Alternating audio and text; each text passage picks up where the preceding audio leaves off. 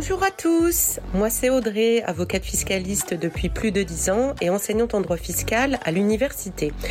Je vous propose d'aborder des thèmes liés à la fiscalité patrimoniale en toute simplicité et plus largement à des thèmes liés à la stratégie patrimoniale. Alors je vous dis à tout de suite dans un nouvel épisode et bonne écoute.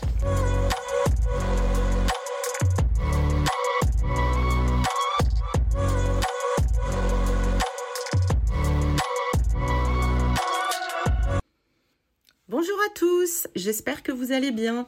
Aujourd'hui, on va parler de la SCI. Lorsqu'on est investisseur immobilier, on a plusieurs outils à notre disposition et la SCI en fait partie. C'est une notion plutôt à la mode, on lui attribue des pouvoirs magiques, à savoir notamment celui d'éluder l'impôt ou de contourner l'endettement. Concrètement, dans la pratique, ce n'est pas si simple que ça, puisque de toute façon, s'il y avait une solution magique, ça se saurait. En revanche, la SCI n'en demeure pas moins une excellente alternative à l'indivision, avec de nombreux avantages, même si, comme on va le voir, la SCI ne permet pas de supprimer votre impôt. Je vais vous présenter de manière très didactique les avantages et les inconvénients de recourir à une SCI.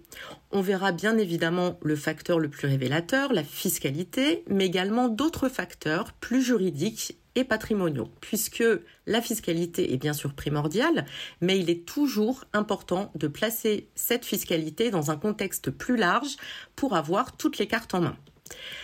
Donc on commence sans plus tarder pour les avantages de recourir à une SCI. Premier avantage, le capital est libre et le fonctionnement est aménageable. La loi en vigueur n'exige aucun seuil de capital minimum pour constituer une SCI. Donc vous pouvez très bien constituer une SCI avec un euro symbolique, c'est suffisant. Ça, c'est la théorie.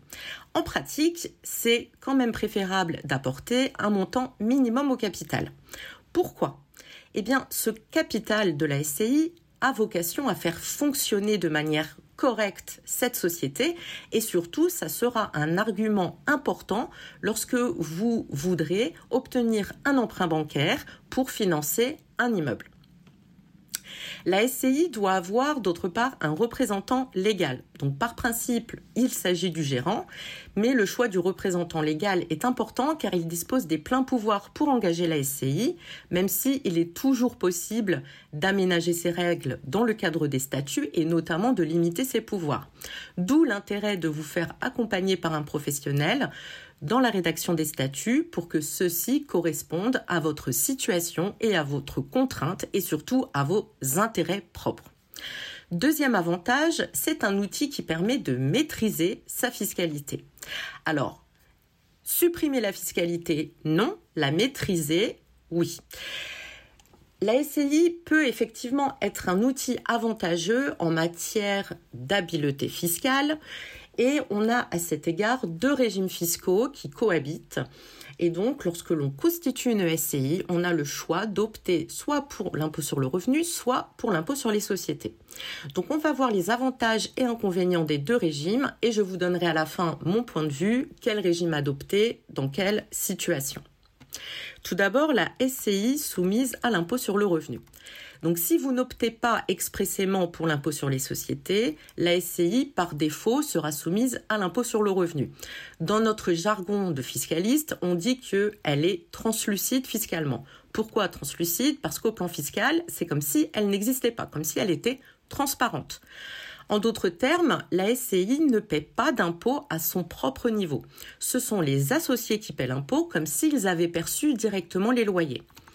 Un petit exemple pour que vous puissiez bien comprendre. Si vous avez une SCI à l'IR qui a un bénéfice net de 1000 euros, donc bénéfice net, je rappelle, loyer moins les charges, et que vous êtes associé à hauteur de 30%, eh bien la, la SCI ne paiera pas d'impôt à son niveau, mais vous, associé, vous pourrez vous devrez payer de l'impôt sur une base de 3000 euros, 30% de 1000.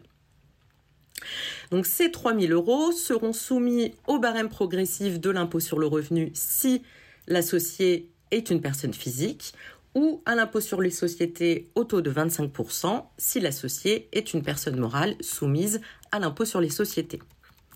En cas de revente de l'immeuble par la SCI soumise à l'IR, la plus-value pourra bénéficier d'une exonération quasi totale d'impôt sur le revenu grâce au jeu des abattements pour durée de détention. Donc je rappelle, c'est 30 ans en matière de prélèvements sociaux et l'exonération est de 22 ans en matière d'impôt sur le revenu. Et ces abattements pour durée de détention sont décomptés à partir de la date d'acquisition de l'immeuble par la SCI. Attention, si vous revendez vos parts de la SCI, l'abattement sera décompté à partir de la date à laquelle vous avez acquis vos parts. Autre possibilité, une SCI soumise à l'impôt sur les sociétés. Alors l'avantage dans cette hypothèse, c'est que la société peut déduire une fraction de l'immeuble chaque année grâce au jeu de l'amortissement. Donc s'agissant de la notion d'amortissement, je ne vais pas la reprendre ici, je vous invite à vous référer à mon épisode précédent sur le régime LMNP, dans lequel je détaille cette notion d'amortissement et surtout ses avantages.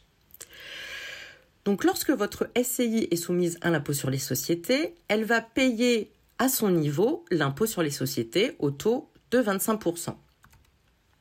Donc un autre avantage, c'est que tant que les loyers sont logés dans la SCI sans être distribués aux associés, alors ces associés ne paient pas d'impôt.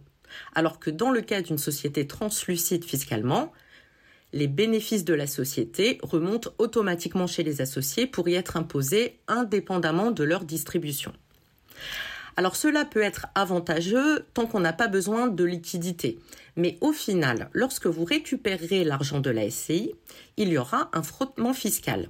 Car vous aurez d'une part payé l'impôt sur les sociétés au taux de 25% au niveau de la SCI, puis le montant distribué à l'associé, qui lui est net de l'impôt payé par la SCI, sera de nouveau imposé entre les mains de l'associé. Donc au final, la fiscalité est plus importante si vous décidez de vous distribuer des bénéfices. De plus, en cas de cession d'un bien par la SCI soumise à à l'impôt sur les sociétés, cette dernière devra s'acquitter de l'impôt sur la plus-value au taux de droit commun de 25% sans possibilité de bénéficier des abattements pour durée de détention. Et surtout, cette plus-value, elle sera calculée. Alors, je vais utiliser des termes un peu techniques, mais juste après, je vais vous expliquer clairement ce que ça signifie. La plus-value, elle sera calculée en faisant la différence entre le prix de cession et la valeur nette comptable. Ça veut dire que tous les amortissements que vous aviez dans le passé déduits vont être réintégrés pour calculer la plus-value. Donc très concrètement, l'avantage lié à l'amortissement du bien que vous avez pratiqué en régime de croisière est annulé lors de la session puisque ces amortissements sont imposés, réintégrés à cette occasion. Ce qui, je rappelle, n'est pas le cas dans le cadre du régime LMNP, euh, ce qui en fait d'ailleurs sa spécificité et son attrait. Voilà, donc en présence d'une SCI soumise à l'impôt sur les sociétés, la taxation peut vraiment être lourde. Donc si je résume de manière très très schématique, mais encore une fois, euh, c'est important de vous faire accompagner pour voir par rapport à vos projets ce qui est le plus intéressant. Mais si je résume, en rythme de croisière, c'est-à-dire sans distribution, sans cession, la SCI à l'IS est plus favorable. Mais dès lors que vous allez distribuer ou que la SCI va vendre l'immeuble, alors il sera plus avantageux d'avoir une SCI soumise à l'impôt sur les sociétés.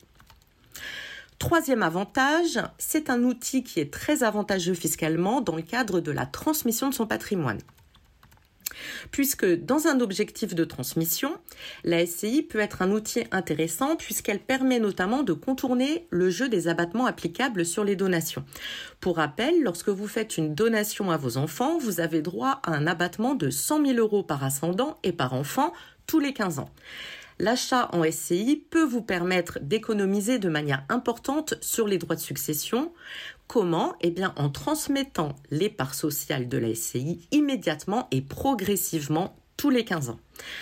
De cette manière, les héritiers deviennent propriétaires du patrimoine immobilier au bout d'un certain nombre de donations, sachant que cette stratégie est impossible à mettre en place dans le cadre d'une donation directe d'un immeuble. Alors attention, toutefois, il faut être très très prudent dans la mesure où l'administration fiscale pourrait être tentée de remettre en cause ce schéma sur le fondement de l'abus de droit, ce qui pourrait entraîner des conséquences très lourdes financièrement. Donc si vous souhaitez vous lancer dans cette voie, il est important de vous faire accompagner pour ficeler au mieux cette stratégie patrimoniale. Alors venons-en maintenant aux inconvénients de recourir à une SCI. Premier inconvénient, la responsabilité illimitée des associés. Donc par principe, les associés d'une SCI ont une responsabilité indéfinie, sachant toutefois que cette responsabilité reste proportionnelle à la participation de chaque associé au capital social. Surtout, leur responsabilité n'est pas solidaire ce qui signifie que les créanciers ne pourront récupérer qu'une partie de leur dû et ils devront engager des poursuites séparément auprès de chaque associé afin de lui réclamer sa propre cote-part de participation aux dettes sociales. Deuxième inconvénient, qui est celui-ci fiscal, il faut faire très attention lorsque on détient déjà directement un immeuble et qu'on envisage de l'apporter après coup à une SCI qu'on va constituer ou qui est déjà constituée. Donc, lorsque vous détenez directement un immeuble et que vous envisagez de le loger après coup dans une SCI, je déconseille vraiment ce type d'opération car la fiscalité peut être très lourde et principalement pour deux raisons. La première raison, c'est qu'en cas de vente de biens immobiliers par la SCI, l'abattement pour durée de détention sera significativement réduit. Comme je le rappelle, la durée de détention court à compter de l'acquisition de l'immeuble par la SCI et non pas à partir de la date d'acquisition de l'immeuble par l'associé. Ce qui signifie que la durée de détention entre l'acquisition directement en propre et l'apport à la SCI est perdue. Donc vous perdez le bénéfice de la durée de détention entre cette date où vous avez acquis l'immeuble et la date où vous avez apporté l'immeuble à la SCI, les compteurs retombent à zéro pour le calcul des abattements pour durée de détention. Autre point, c'est que l'apport d'un immeuble à une SCI s'analyse en une cession et ça déclenche donc l'imposition de la plus-value au taux forfaitaire de 19% avec les prélèvements sociaux de 17,2%. Enfin, pour terminer, je voulais vous parler euh, d'un sujet qui concerne l'IFI, pour être euh, transparente et surtout euh, assez complète. C'est que lorsque la SCI détient un actif immobilier, la valeur des parts doit être inclue dans votre IFI, au même titre que si vous déteniez directement le bien et que la SCI soit soumise à l'IR ou soit soumise à l'IS, sachant qu'il y a quand même des moyens pour baisser la valeur imposable, notamment si la SCI est endettée. Voilà, c'est tout pour moi. Je vous remercie pour votre écoute. J'espère avoir été assez clair et je vous dis à très vite pour un nouvel épisode. Salut